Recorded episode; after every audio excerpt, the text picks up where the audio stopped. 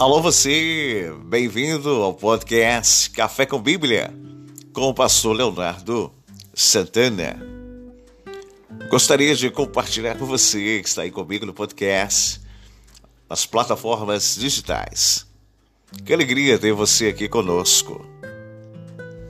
Gostaria de compartilhar com você oito decisões que vai mudar a sua vida. Josué, capítulo de número 24, verso de número 15. Escolham hoje a quem irão servir. Eu e a minha casa serviremos ao Senhor. A restauração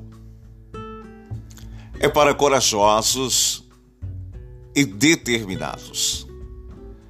Essa é uma realidade neste mundo. É preciso ter coragem para decidir e mudar o ambiente, a geografia que pela qual nos circundam.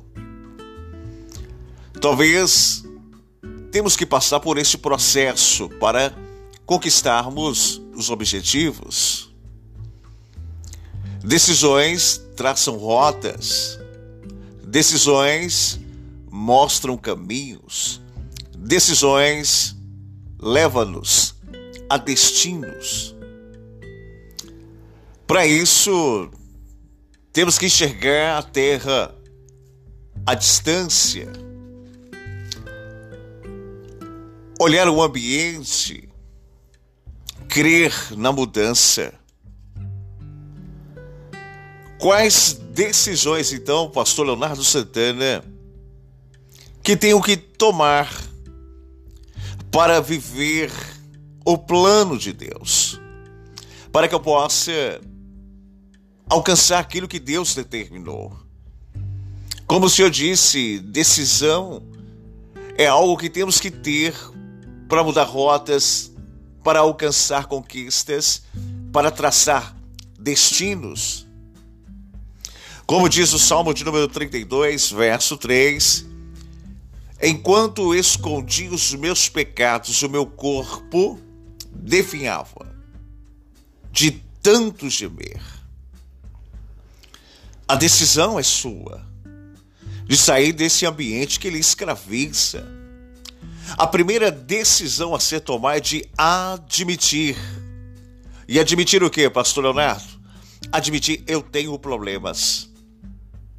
Enquanto eu escondo os meus pecados, o meu corpo definha de tanto gemer. Salmos 32, verso 3. Diz o sábio Salomão: Quem esconde os seus pecados não prospera, mas quem os confessa e o abandona encontra misericórdia. Diz o livro de Lucas, capítulo 2, verso 2: não há nada escondido que não venha a ser descoberto ou oculto, que não venha a ser conhecido. 1 João capítulo 1, verso de número 10. Se afirmarmos que não temos cometido pecado, fazemos de Deus um mentiroso, e a sua palavra não está em nós. A primeira decisão a ser tomada é admitir: eu tenho problemas. Tudo que uma pessoa pensa e faz é fruto da sua história, da sua vida.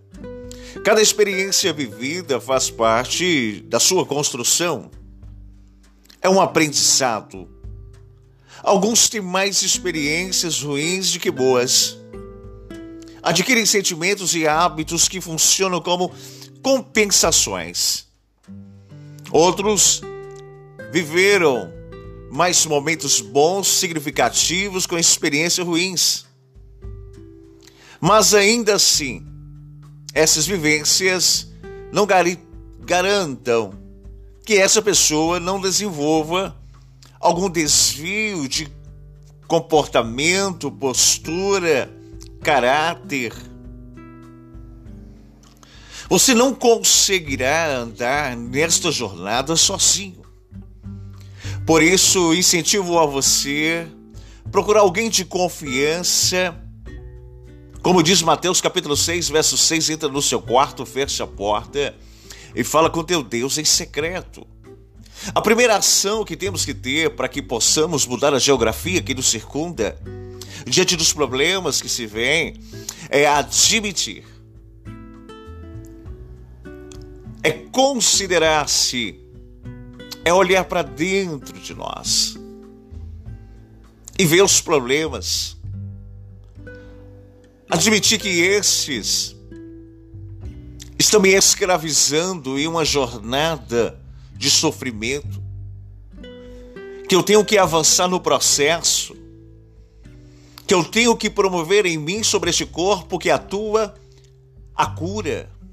Mas para com isso eu tenho que tomar uma decisão. A primeira decisão a ser tomada é admitir: eu tenho problemas. A segunda decisão é confiar.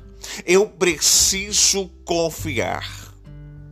Como diz o primeiro livro de João, capítulo 4, verso 16, assim conhecemos o amor de Deus. Tem por nós e confiamos nesse amor, porque Deus é amor. E todo aquele que permanece no amor permanece em Deus e Deus nele. Confiar a palavra confiança se refere na etimologia desta conduzir a um porto seguro. E que pode conduzir a você a um porto seguro é Cristo. Mas para isso você tem que confiar no processo, deixar que Ele tome pela mão para que você possa caminhar sobre as águas, mediante a fé que inala sobre a visão que você tem. A segunda decisão é confiar. A terceira decisão é entregar. Eu entrego tudo. Tudo a quem? Nas mãos daquele que pode mudar a rota, a geografia, o percurso. Aquele que pode quebrar cadeados e algemas, te libertar de um passado opressor, de um quadro de angústia, tirando as expectativas negativistas que lhe circundam e motivando-a para uma fé sobrenatural. Mateus capítulo 11, verso 28, Venha a mim a todos que estão cansados, sobrecarregados e eu vos aliviarei. A terceira decisão é entregar, entregar tudo. Entregar na mão de quem? Daquele que pode, daquele que é, daquele que faz. A quarta decisão que estamos nesse percurso é depender. Eu preciso depender. Mateus capítulo 6, verso 33. Busquem, pois, em primeiro lugar o reino de Deus e a sua justiça, que as demais coisas serão acrescentadas. Depender do Pai, porque você é filho, você é filha. Depender daquele que pode, daquele que tem, daquele que é. Como diz o Salmo de número 24, verso 1, tudo que se tem na terra está na mão dele. E do controle ele está. Mas para isso você tem que descansar, mesmo caminhando no ambiente de crise, você vai conquistar o propósito. Mas para isso você tem que depender dele, descansar nele. A quinta decisão é obedecer. Eu vou obedecer. Será que você pode repetir aí? Você que está aí no podcast Café com Bíblia, com o pastor Leonardo Santana. É didático isso. É quando você delibera, eu vou obedecer. É como um mecanismo de uma chave que vira, de um sentimento que nasce, de algo que muda. Obedecer princípios é caminhar em sucesso. Obedecer princípios é obter conquistas. Obedecer princípios é mudar rotas. Obedecer princípios é alegrias constantes. Obedecer princípios é ter fé. Obedecer princípios é enxergar terras longínquas. Obedecer princípios é quebrar algemas. Obedecer princípios é sair do cárcere. Obedecer princípios é mudar a vida. Obedecer princípios é mudar rotas. Obedecer princípios é dar um upgrade sobre a minha vida. Mas para isso eu tenho que obedecer. Como diz o livro de João, capítulo de número 14, verso 15: Se vocês me amam, obedecerão os meus mandamentos. Como diz o João, capítulo 15, verso de número 10: Se você se vocês obedecerem os meus mandamentos e permanecerem no meu amor, assim como eu tenho obedecido o mandamento do meu Pai, e o seu amor permanece em mim. Obedecer é um gesto de amor, é um sentimento que brota. A sexta decisão é confessar. Eu vou falar, eu vou confessar, eu vou deliberar a angústia que me prende. Porque quando você confessa, você alivia. Quando você confessa, você abre o cadeado que lhe prende. Quando você confessa, algemas se quebram. Salmos de número 32, verso de número 5: Eu reconheci diante de ti o meu pecado e não encobri as minhas culpas, e eu disse: Confessarei as minhas transgressões ao Senhor, e tu perdoaste a culpa destes. Quando você confessa, a graça te alcança. Quando você confessa, o amor dele vem. Quando você confessa, tudo se refaz. A sétima decisão é reparar. Eu me disponho a refazer, a reparar o que estava quebrado lá atrás, para começar algo novo aqui à frente. Mateus capítulo 6, verso de número 14, pois perdoarem as ofensas uns dos outros, e o Pai Celestial também lhes perdoará. É deliberar o reparo que precisa ser feito.